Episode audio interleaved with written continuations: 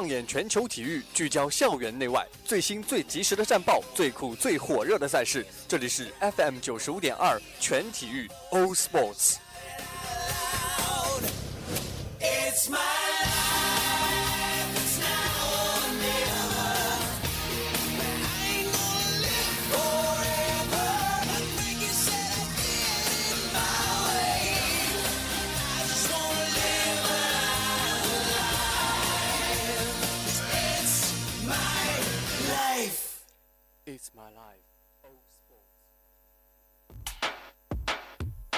Got a boyfriend, and he's a total loser. All your friends tell you that he's got no future, but they like me. Just saying. He barely takes you out. 北京时间的十七点三十分，欢迎各位继续锁定 FM 九十五点二浙江师范大学校园之声。这一节又到了我们最劲爆、最嗨的全体育的时间了，我是主播施瑶。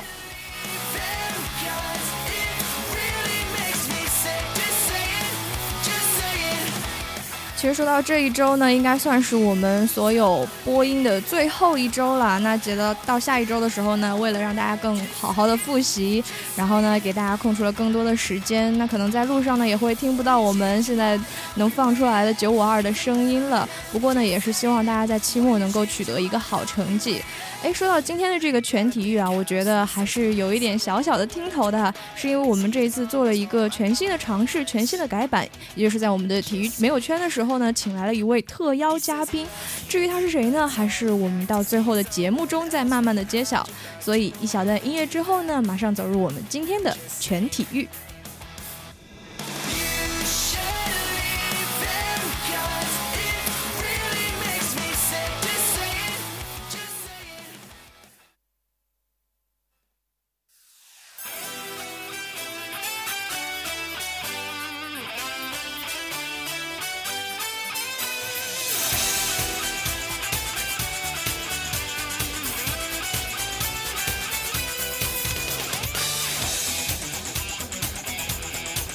当然，每次说到全体育呢，我觉得最劲爆的方面就是我们的风云战报了。这个背景音乐一响起来，大家可能就会想起天下足球的 Top Ten 了。那这一次呢，我们还是从足球方面开始。北京时间的五月三十一号凌晨，二零一四到一五赛季英格兰足球杯总决赛中，阿森纳在新温布利球场对阵阿斯顿维拉。而上半场呢，桑切斯头球摆渡后呢，沃尔克特呢也是凌空抽射破门了。下半场，我们的桑切斯和吉鲁呢，以及莫萨呃莫特萨克呢，也是再入三球。阿森纳四比零击败阿斯顿维拉，连续两年夺取了足总杯冠军，并以十二次夺冠成为足总杯历史上夺冠次数最多的球队。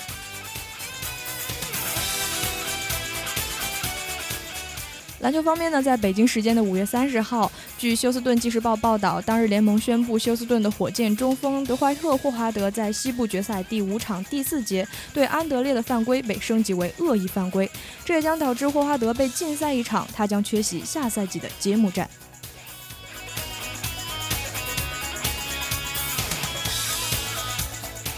而在田径方面呢，我想这两天大家都知道了一个非常令人振奋的消息，也就是我们北京时间的五月三十一号凌晨，在国际田联钻石联赛尤金站男子一百米的比赛中呢，中国选手苏炳添以九秒九九的成绩获得了第三名。这一成绩呢，也打破了原本由张培萌在二零一三年莫斯科世锦赛上创造的十秒整的全国纪录。苏炳添呢，也就此超越了张培萌，成为了黄种人中第一个跑进九秒区的选手。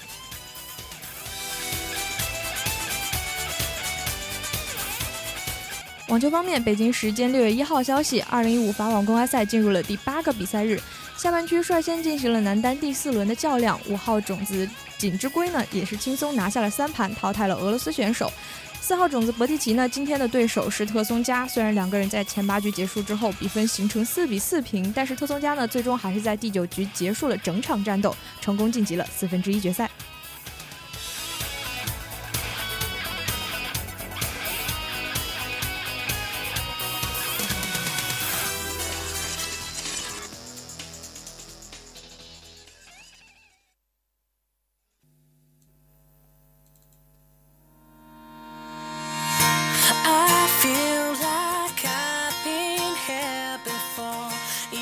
这次的背景聚焦呢，想跟大家聊一聊关于我们女排亚锦赛夺冠的问题。当然呢，很多人都会说这只是个开始吧，虽然说只是个开始，倒也是一件蛮荣耀的事情。也就是说，在天津举办的这个2015年亚洲女排锦标赛的决赛中，中国女排应该算是直落三局完胜了劲敌韩国。时隔四年之后呢，重新夺得了亚锦赛的冠军。当然，这也是中国女排参加亚锦赛以来的第十三枚金牌了。我们很多球迷都在兴奋之余，不禁想问：这个冠军是不是真的意味着中国女排在亚洲重新回到了领跑的位置呢？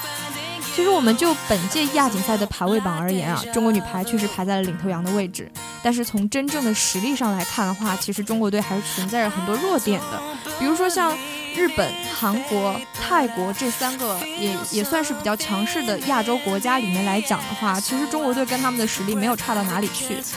另外来讲，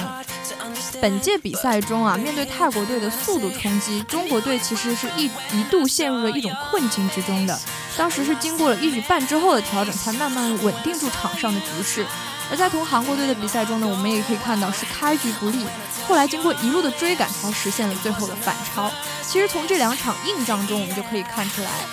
所谓我们已经完成高大化的中国队，面临同样高大的对手呢，可能有比较多的经验。但是面对我们所谓传统的亚洲的快速灵活、防守顽强的打法的时候，就会显得非常非常的吃力。另外，我们不能忽视的一点就是这一次的日本队，那其实他们派出的队员，我们可以看出来是相对非常年轻的一支青年队，而且呢，也不能代表他们真正的实力。但是他们日本队的打法，我们都知道，它是比泰国队的速度更加快的，而且防守更加出色。那在这一点上来抗争，如果这一次日本队真的拿出真正的实力来讲，或者说派出的是一一队比较稳健的老将的话，那么这次中国的这个冠军还真的能稳坐吗？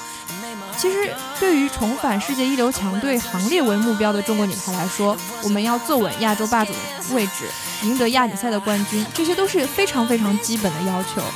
而现在我们来讲呢，这一支非常年轻的中国女排，我们看到她夺得了亚锦赛的冠军，但是我们不能确保她有绝对的实力统领亚洲。我们可以看到，年轻人她现在。呃，年轻人的这种性格在这个队伍上的体现是非常明显的，也就是重攻轻守，而且后排的防守是相对非常薄弱的。我们的进攻呢，也是过于依赖朱婷。那像呃所谓的这些小将，比如说张常宁啊、袁心玥啊，这些人其实还过于稚嫩的，而且在与韩国队的比赛中，他们几乎都没有得到上场的机会，都坐在后排冷板凳上看着前辈们打完这些球。那这样进攻也不是说特别出色，防守又相对薄弱来讲的话，其实我们有很大的提升空间，也有很大的这个努力目标需要做的。那其实我们来说，跟韩国队的比赛中呢，这些都需要时间来磨练的东西，他们现在还不都都不具备。不断对新人的启用和重视，其实一直算是主教练郎平的这种执教特色，可以说在一定程度上保证了新人能够有足够的锻炼机会。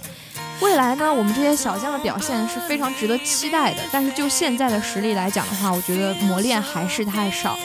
那我们总体来说吧，郎平这一次率队算是复仇成功了。但是这一次的冠军并不意味着我们中国女排能够领跑亚洲，而中国女排要想再再现我们所谓的排坛霸主的风采，依旧是任重而道远的。其实亚锦赛就像一道开胃菜吧，哎，吃好了之后，我们接下来要做什么的话，接下来想吃大餐，想得到更好的表现的话，我觉得能不能顺利通往里约奥运会才是真正的一个考验。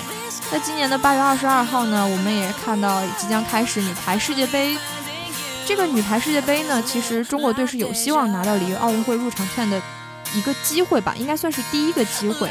不过呢，因为我们的国际排联也是缩减了参赛名额，所以只有获得世界杯前两名的球队才有荣获这种入场券的资格，这也大大增加了中国女排直通里约的难度。像我们刚才也提到，呃，像泰国队的速度啊，韩国队整个他们的这一种开场的气势，以及说没有掏出真正实力的日本队，其实，在亚洲里面我们可以看到，就已经有这么多的对手需要去面对了。那虽然我们走的是高大上路线，那接下来这些路应该怎么走？我觉得也应该是中国女排要好好思考的一个问题。那其实，在奥运会的亚洲区选拔中呢，我们刚才提到，日本、韩国、泰国这亚洲三强也将再次成为中国的劲敌。希望这一次的表现可以再漂亮一点吧。也像郎平在亚锦赛夺冠后所说的那样，亚锦赛的冠军真的只是一个新的开始。所以期待呢，这些中国小将啊，包括我们整个在呃郎平我们这个铁榔头的带领下，可以取得更好的成绩。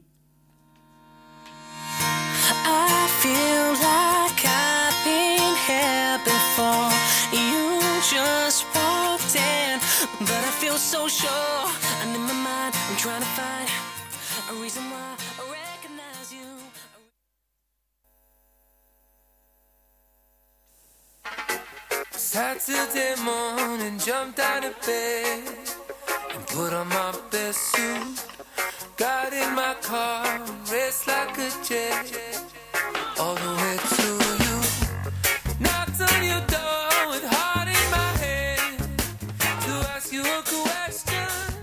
呃，这次的体育没有圈呢，刚刚石瑶也是透露了一下，说我们这一期会做一个特别板块。那既然也是作为我们的告别之作呢，今天我们的编辑肖元呢也会跟我们在这个板块中见面，大家可以听到他的声音。当然呢，其实聊到这一次的体育没有圈啊，我觉得，呃，说到师大 Running Man，不知道大家有没有听过？因为最近跑男很火嘛，他应该是出到了第二季之后呢，直接把 Running Man 这股热风带到了我们应该算是中国的各个角落吧。你看我们呃之前那个新闻中心在春季采风的时候，我们也进行了一场撕名牌大战啊。当时我们外语桥的桥长朱增鹏他的衣服也是被撕了一个大口子。那这一次呢，其实说到师大的 Running Man，我们的先行者啊，应该算是我们人文学院的一位学霸男神了。那我还是不讲过多，还是请我们的嘉宾来做一下自我介绍吧。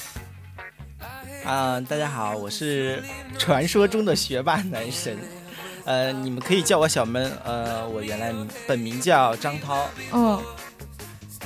我们的校园坐在后面，默默的也要做一下自我介绍吧，反正都已经最后一期了嘛。哦，大家好，我是嗯全体育的老老编史萧元。哎，叫自己名字好不习惯，萧元。那其实，在最开始的时候，我们我跟校园在聊过我们体育没有圈的时候，就觉得是不是应该请一些我们跟体育这方面比较擅长，或者说跟有相关的这一些嘉宾来我们的节目呢？那这一次真的是非常非常有幸，请到我们的学霸男神张涛。其实说到啊，我我觉得提到 Running Man 的这个节目，因为很多人的话都会觉得是男女生的专利嘛，就是可能男生看也会觉得，哎，他们的肌肉还不错，应该怎么练啊这种感觉。那你为什么会变成一个罕见的这个 Running Man 的男粉呢？呃，呃，针对于这个事情，我觉得是有，我是有一个契机所在的。嗯那这个契机就要追溯到我高考前高三时候。某一某一节非常不自呃不正常的自习课上，哦，就追溯到高三，对，那那个时候我觉得作为一个学霸，大家都知道，学霸肯定就是不要命的学习，是吧？那我也是这样的，我就坐在前面很认真的学习，学什么我自己都忘记了。天哪！然后，然后我的后桌她是个女生，她是很喜欢韩国综艺的嘛。嗯那那个时候她就在看《Running Man》这个节目，那她在看的时候，我觉得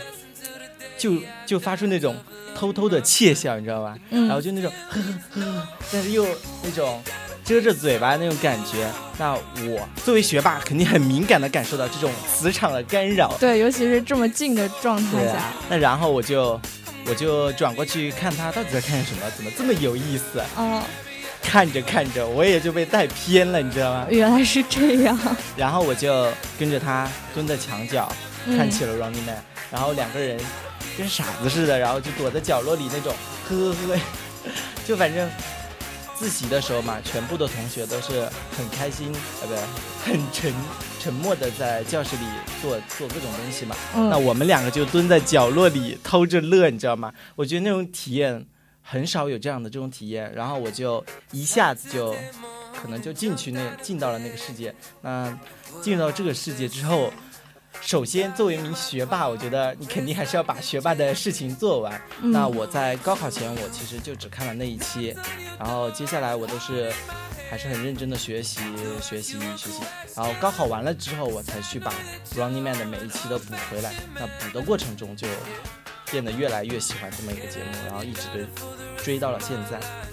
其实说到，我觉得应该是真的是学霸特质吧。可能很多人在看节呃看一个综艺节目的时候，只是当做一种消遣，很少有人这么专注的去关注他的。那像之前萧元应该算是呃跟我们的嘉宾应该是呃同一个专业的啊，你是怎么突然发现他有这方面的兴趣爱好的？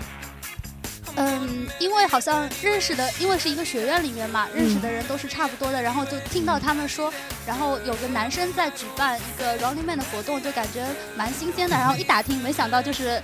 嗯，算是同一个班的张涛同学，然后就想，嗯，觉得蛮有意思的，可以找他来做一次这个全体育的嘉宾。那其实说到这个校园 Running Man 嘛，我就特别好奇，你是一种什么样的形式？那最开始的时候，你的初衷真的是说要组织这么大一一片人，或者说撕名牌，或者是玩游戏吗？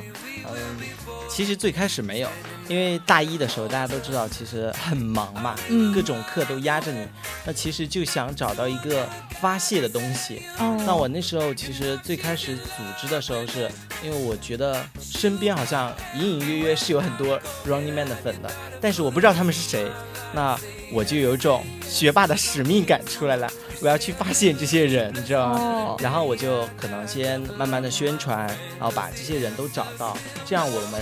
就是大家都有一个共同的兴趣爱好嘛，那就可以一起坐下来聊一聊 Running Man，那就很开心，作为一个发泄的一个点吧，就觉得。哦，所以说最开始的时候，可能还会觉得说我只是为了这样一个兴趣爱好，大家只是聊这一个节目，所以聚到一起。然后后来渐渐开始就开始玩游戏，玩起来之后想带动更多的人来喜欢这个项目，是吧？对那当时我记得好像是一三年底的时候，你开始正式第一期我们的校园 Running Man，当时都有什么样的项目吗？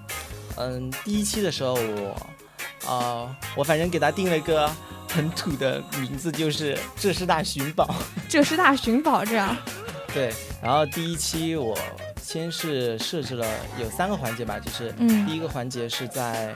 就是图文跟图文有关的，嗯。第二个环节是在我们那个桂苑大草坪上玩接力，嗯，然后就是最后一个环节就是撕名牌，哦，撕名牌。嗯，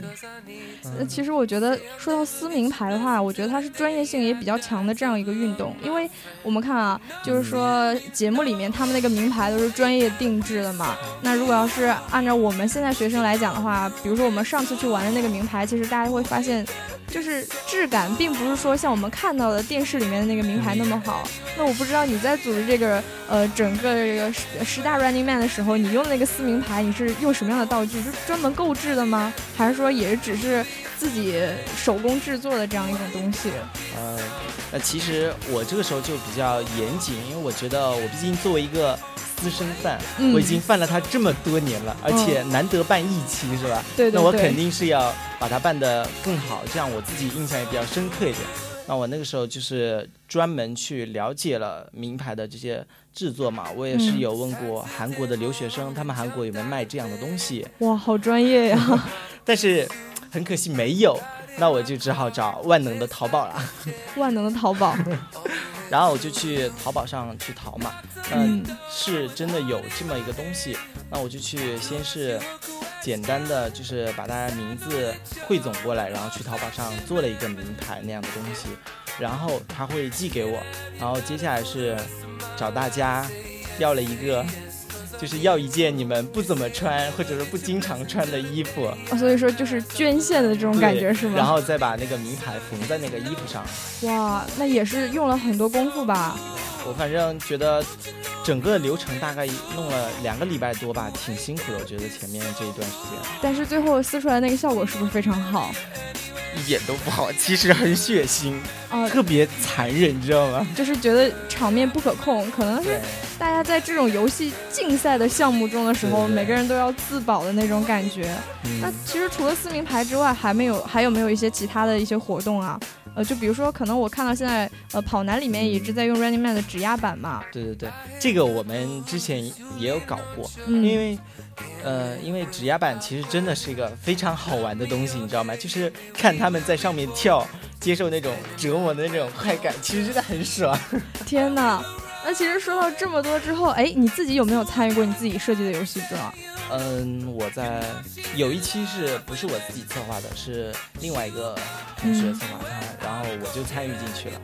哇，终于参与了一期，因为我听萧元说啊，就是说整个这个你的筹备过程是非常非常痛苦的，嗯，是吧？就是每一期你再去做的时候，你之前都要做很多很多的努力，对然后还要去找人，对，就是整个这个流程会不会觉得太心酸？整个流程真的是挺辛苦的，每一次，哎，又要哭了。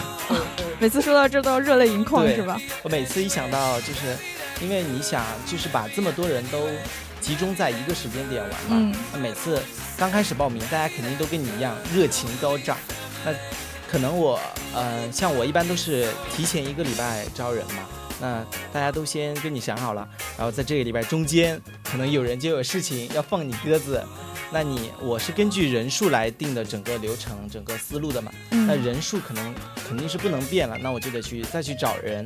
找好了之后，可能要玩的前一天又有人要放你鸽子，或者说前面放鸽子的人要来玩了，然后你就会觉得很尴尬，这个时间点就是人数上很难统筹。就可能大家在玩游戏的玩游戏的人不会这样觉得，但是统筹的人会很伤脑筋，我该怎么排布这些人，然后让这个游戏保持它原有的这种状态，玩出来这种精彩的状态，是吧？对，那其实我觉得应该算是为整个这个呃 Running Man 嘛，我们的师大 Running Man 付出了很多。那其实说到接下来，你看我们现在也是属于大三的一个状态了嘛，马上就进入大四。特别是像我作为我们学霸，应该是对自己的人生有很好的规划了吧？那这一次你说都已经到大四了，你接下来有没有什么传承人可以帮你做这些事情呢？嗯，这个就是一个比较遗憾的一点，就是至今还没有发现特别靠谱或者可以接着走，因为一般跟我玩的人，其实大部分都是就跟我同同级的人比较多一点嘛，或者是上面的学姐学长这样，他们可能更闲，就会有时间跟你一起玩这样子。嗯。但嗯，其实接下来的小学弟、小学妹并没有几个，只是偶尔有几个，但是也不是说那种到特别狂热，到就是我也愿意去奉献，去出一期这样的人，让大家玩这样子的，这样的人比较少，就就是比如说呃，只能说是参与游戏的很多，但是说想组织他的人却比较少。哎，我想知道校园有没有参加过这个游戏啊？很遗憾，一直没有机会。天哪，那所以说说到这儿，我觉得大家都比较带有遗憾嘛，我也带有这种遗憾。其实它进行了这么久之后，我其实属于一种未知的状态。我只是偶尔听说有人好像在进行这种撕名牌的游戏，我也没有当真，也没有会想到说它真的是一个哦，原来是风靡于整个师大的这样一种 Running Man 的状态。所以我觉得，呃，接下来的一些活动啊，我觉得你都可以外向的啊，去这样呃宣传一下，或者说是通过一些接下来很想做的人，我觉得应该有头脑的人很多。我们怎么样去建立这样一个组织，还是比较重要的。可是我觉得就是建立这么个组织真的挺困难的，因为嗯我那时候大一的时候我就有想过说给它搞成一个社团的形式啊，或者怎么嗯样的嘛，就是把它固定下来，这样可能后面的人也好进来。对啊，社团不是挺好的一个形式吗？毕竟我是人文学院的嘛，哦我哦，们学院就是比较那种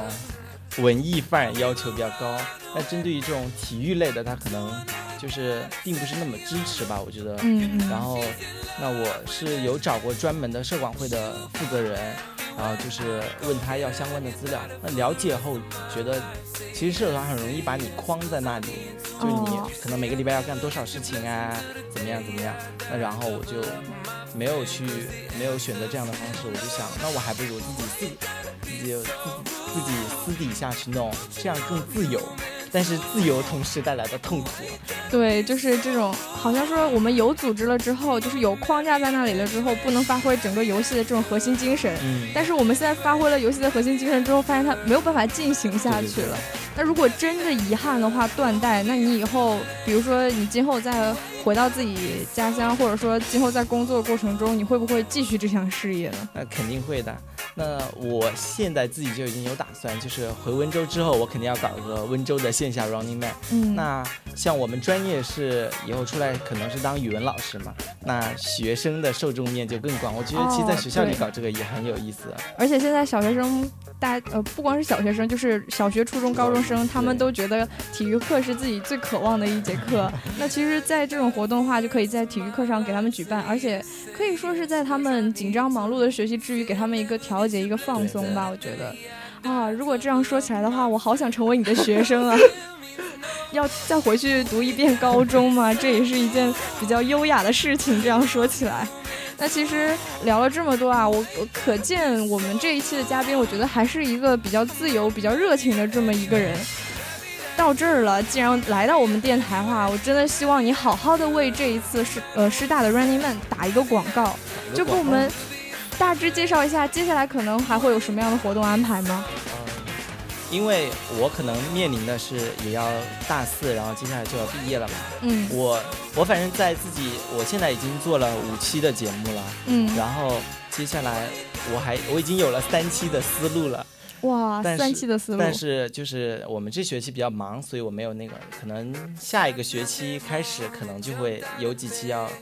呈现给大家的样子，嗯，欢迎大家踊跃报名。好的，我们现在播音间里的这些人应该都是会踊跃报名的，报名报名报名！特别是发现了我们嘉宾的这个萧元，哎呦，也是真的希望，如果下学期我还在这儿没有实习出去的话，一定要叫上我跟你一起。呃 至于道具什么的需要我们准备的话，一定帮忙，一定帮忙。嗯，那今天也是非常非常感谢我们的嘉宾，然后带给我们这样一期比较有趣的体育没有圈。啊，最后再跟大家说个再见吧，我觉得。拜拜。傲娇的学霸男神的拜拜。如果要是大家喜欢的话，可以截下来当铃声哦。那其实应该也算是我们大三的从播音吧和编辑对这个体育全体育我们的全体育的最后一期告别了。校园有没有什么话想跟大家说？想说的话其实很多，然后在节目里面可能长篇大论也不允许。希望以后徒弟的徒弟的徒弟以后都能把全体育这个节目做得更好吧，然后嗯带给大家不一样的内容和精彩。谢谢。真的希望自己毕业了之后，多年再回到这儿的时候，发现全体育又迸发出了它新的生命力。那也会请到这样比较可爱的嘉宾。好的，那以上呢，也就是我们今天全体育的全部内容了。这一期的告别之作，也希望大家能够喜欢。我们下一期期待其他的小波们的精彩表现吧。